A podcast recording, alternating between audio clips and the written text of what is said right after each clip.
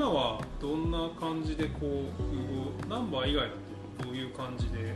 活動してそうですね。その前は週1でって言いましたけど今はその一番ベースにしてる青学のところは、はい、週に1回は、えー、昼夜やってであと1日翌日なんですけど、は、えっと、昼だけやって、えー、であとは月1でやってるさっき伝えてたザンジバルっていうところは月1最後の日曜日ですね。その月の最後の日曜日はザンジバルでやってっていう感じですね。なので、まあ、火曜日ナンバーで出して水木が青学の近くのところでやってっていうのが毎週の火水木。でそこに時々日曜日入ってくるかなっていう動きですね、なんかやっててこうエリアとか時間帯とかお客さんの層とか。って、なんかどのように違うのかとかそれによってこう餃子というものの受け止められ方ってなんか、そこにこう変化の面白さみたいな感じることってあります？そうですね、まあ、普段やってる青学のところだと500円っていう税込みで500円なんですけどお昼は。意外に学生の方が来ないんですよ。青学の本当青学まで歩いて3分とかそれぐらいなんですけど、はい、思ってたより学生さんが少なくて、えー、2割ぐらいですかね。お客さんの2割ぐらいが学生さんであとはスーツを着てない仕事されてるあの辺スーツ着てる社会人あんまりいない。んですよね、うん、で、まあ、意外にというか40代50代の方が多いっていうのがなんでだろうなとは思うんですけど、まあ、味わいとしてもちょっと優しめだからかもしれないなっていうのはあるんですけど強い味付けではないのでそういう意味ではそういうところが気に入ってくれてるのかなっていう気もしますけどね、意外に若い方がそこまでいないでナンバーに来たらナンバーに来たでやっぱり全然客層が違うというか 違いますよ。全然違うのでそういう意味では僕らは本当に面白いなと思ってますね、うん、普段こう接する人たちとはまたちょっと違う感じの人たちなので。でザンジバルでやるときはなんでしょうね。あそこに来るお客さんはすごく特殊,、特殊な感じがあそこはまあもともとが結構特殊な人たちの集まりだから そこに餃子でってなると。そうなんですよね。ちょっとだからザンジバルはなんでしょうね。不思議な空間ですねあそこ。若い子来ないですよねあんまり。来ないですね、うん、けど結構なんか年いってる人の方が来てるよ、うん、でなんかもうこれ記憶ないんじゃないかなぐらいな感じでベロンベロンになってあのスタートする人もいるので。すごい特殊な場所なんですよね、ね、そういう意味では。まあ面白いですよね。そこがまた面白いところではあるんですけど、その餃子がなんていうんですかね餃子餃子を食べに来てる感じなのか、うん、餃子を食べに来てそこにこう必死って奈さんがいる感じなのかそれともこう結構人があって餃子というものがそこのこうつなぎ役としてあるのかどっちの感覚の方がお客さん場所に違います今のところは餃子を食べに来てる感じだと思います、でその中でもよく来てる方が徐々に話すようになって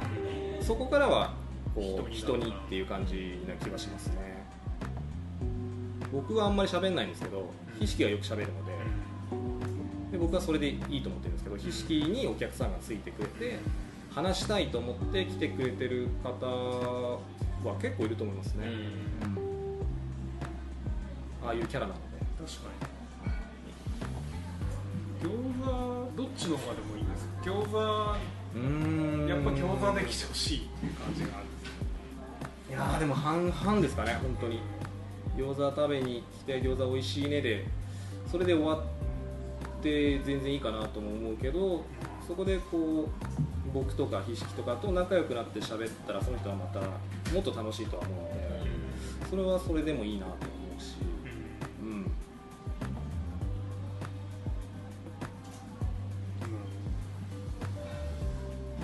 これから展開とか試してみたいこととかなんか考えてみたやるやらないは分かんないんですけどちょっとやってみたいなっていうのではフリーペーパーを作ってみたいっていうのがあるんですよ、え全然餃子関係ない。餃子のあフリーペーパの？えー。をやってみたいなっていうのはあるんですけど、まあ、ネットで書けばいいじゃんとかっていうのは言われるんですけどなんか紙がいいんですよね。まあなんかこうこれといってすごい深い理由はないんですけどなんかこうそこにペーパーが置いてあって手に取って見るっていう方がなんかしっくりくるなというか自分の中でちょっとやってみたいなっていうのはありますね。別にビジネスがどうこうじゃなくてやってみたいってだけなんですよいいっすね。何を？僕が語るっていうよりもいろんな人を見せていきたい感じの方が強いですよね。お店だったりもしくは餃子を好きな人だったり。なんかそういうものを見せていきたいなっていうのはちょっとありますね。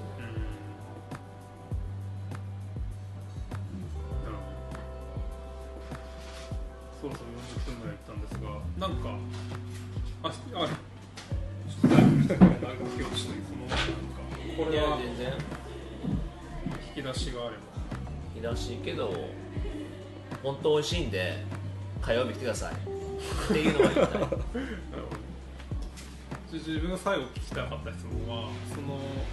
なんかこれからこれからっていうか、まあ、今もそうなのかもしれないですけどその餃子を通してこう自分自身がこうどういうどういう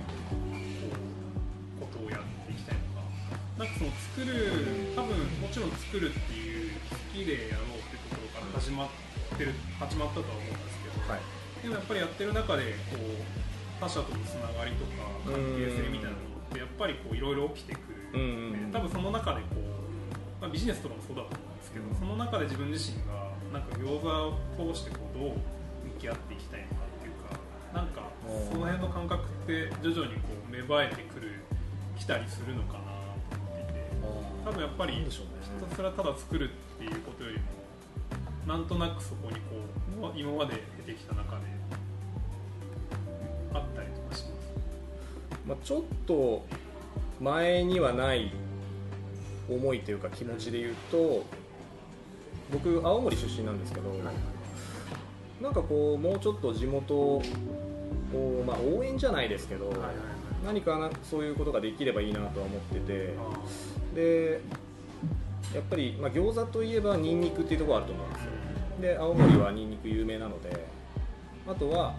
まあ、みんなが知ってるところで言うとリンゴですよね。なので、まあ、リンゴすりおろしてとか使いたいなっていうのはあるので、まああとは僕の実家が兼業で農家もやってるので、まあ、そういう農家さん別に青森じゃなくてもそれはいいんですけどいろんな農家さんの何かこう手伝いじゃないですけどそういうなんかこう売るでも何でもいいんですけどはいはいはい。そういうのもなんかこう力になれたらいいなっていうのは思い始めましたね。まあ、何かしらそこにつながってうん、いくよっていうのはちょっと思ってますね。うん。一個思い出した質問 全然関係ない質問思い出したんですけどなんか。なんか参参考にその話したかな参考にしたりとかっていうのはあんまりなかったんですか作っていく上で。あ餃子をですか？餃子をです。餃子の話にちょっと戻してましたけど。そうですね。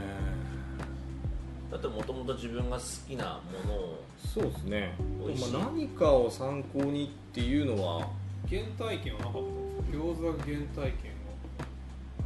は。いやー思えばないですね。気づいたら好きだっ日常でしたねでもね普通に普通に食べるものだったし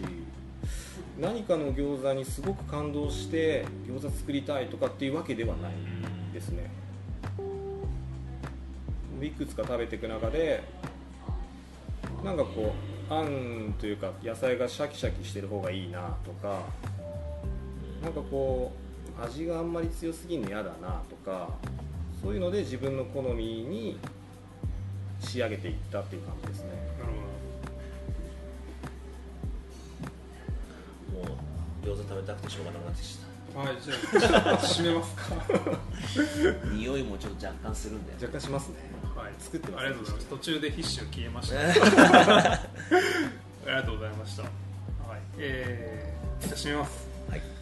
えー、ナンバーラジオは毎週金曜に最新エピソード公開しています。興味持っていただけたらポッドキャストか Spotify でフォローお願いします。そして毎週火曜日12時から閉店まで、えーナンバー来ていただければ餃子を食べることができますのでよかったら食べに来てください。ぜひお待ちしてます。はい。じゃあ今日はありがとうございました。ありがとうごございました